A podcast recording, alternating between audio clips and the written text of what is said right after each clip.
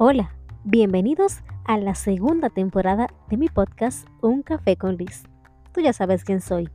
Este sigue siendo un espacio para que disfrutes tu bebida favorita mientras hablamos de todo un poco.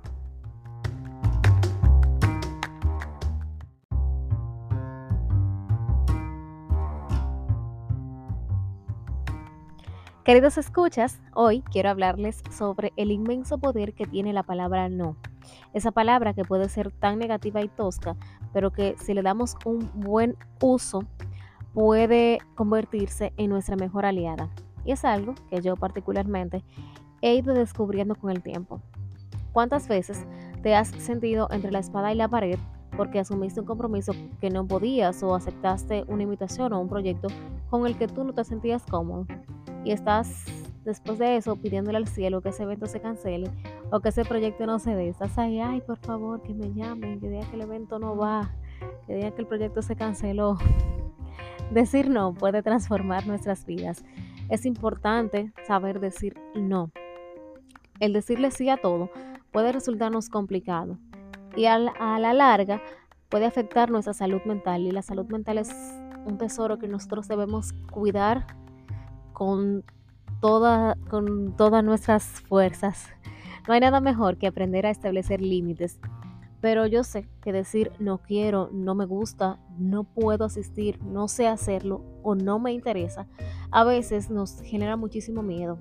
Miedo al rechazo de nuestros familiares, miedo a no crecer en el ambiente laboral, miedo a perder ciertas amistades o a no encajar en algunos círculos.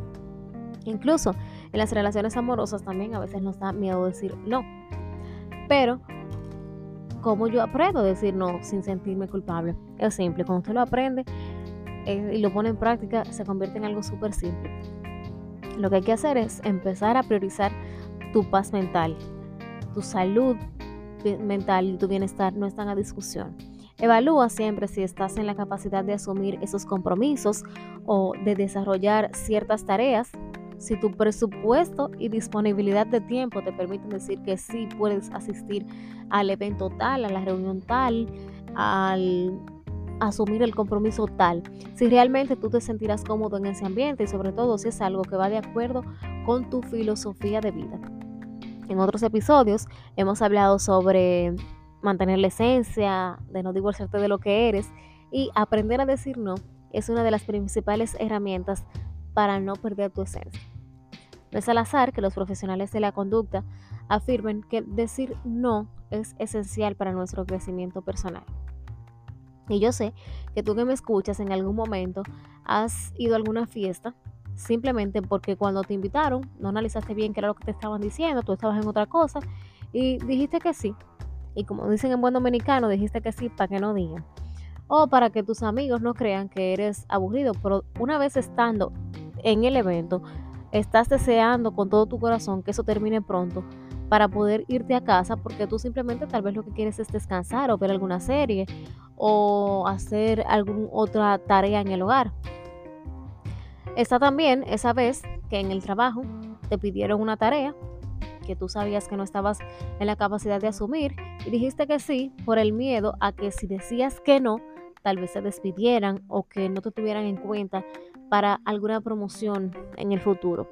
Pero resulta que no puedes desarrollar la tarea con, con lo con, como desearías hacerlo o como te pidieron que lo hiciera porque tú tal vez el tiempo no te alcanzó o porque no estabas preparado como se requería para asumir ese compromiso. Y la cosa se pone peor cuando estás en una relación amorosa un poco turbulenta en la que no te sientes feliz, en la que no te respetan o en la que tú no respetas a la otra persona y por miedo tal vez a la soledad, a perder algunas comodidades, tú no te atreves a decir la mágica palabra no quiero seguir, no quiero estar contigo. No saber decir no puede implicar a que de cierto modo perdamos el control de nuestras vidas y aunque suene un poco drástico, es la realidad y yo te voy a explicar por qué. Pues porque la gente se da cuenta de que tú siempre dices que sí a todo. que siempre aceptas como bueno y válido todo lo que se te diga. Y nosotros hemos escuchado e incluso utilizado el término, vamos a decirle a fulanito que lo haga, vamos a decirle a fulanito que vaya o que lo compre. Fulanito siempre dice que sí, vamos a decirle a ese. Y es ahí cuando prácticamente están decidiendo por ti. Y después tú te quejas de que nunca tienes tiempo, de que en el trabajo te toca todo, de que siempre te toca a ti pagar la cuenta, pero ajá, ¿cómo no te va a tocar? Si es que tú no conoces la hermosísima palabra no y su maravilloso poder. Y realmente no se trata de que siempre digas que no a todo, de que tú seas una persona extremadamente negativa. Lo que, de lo que esto se trata es de que siempre evalúes que puedes y que no puedes asumir y que estés consciente de que nada es más importante que tu bienestar y lo importante que es.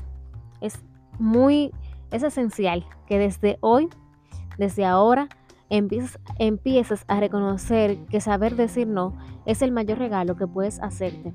Decir no no es un acto de egoísmo, sino más bien un acto de autoamor.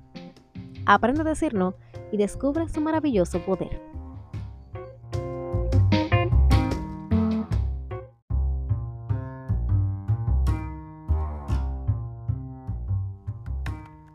Queridos oyentes, fin de esta novela.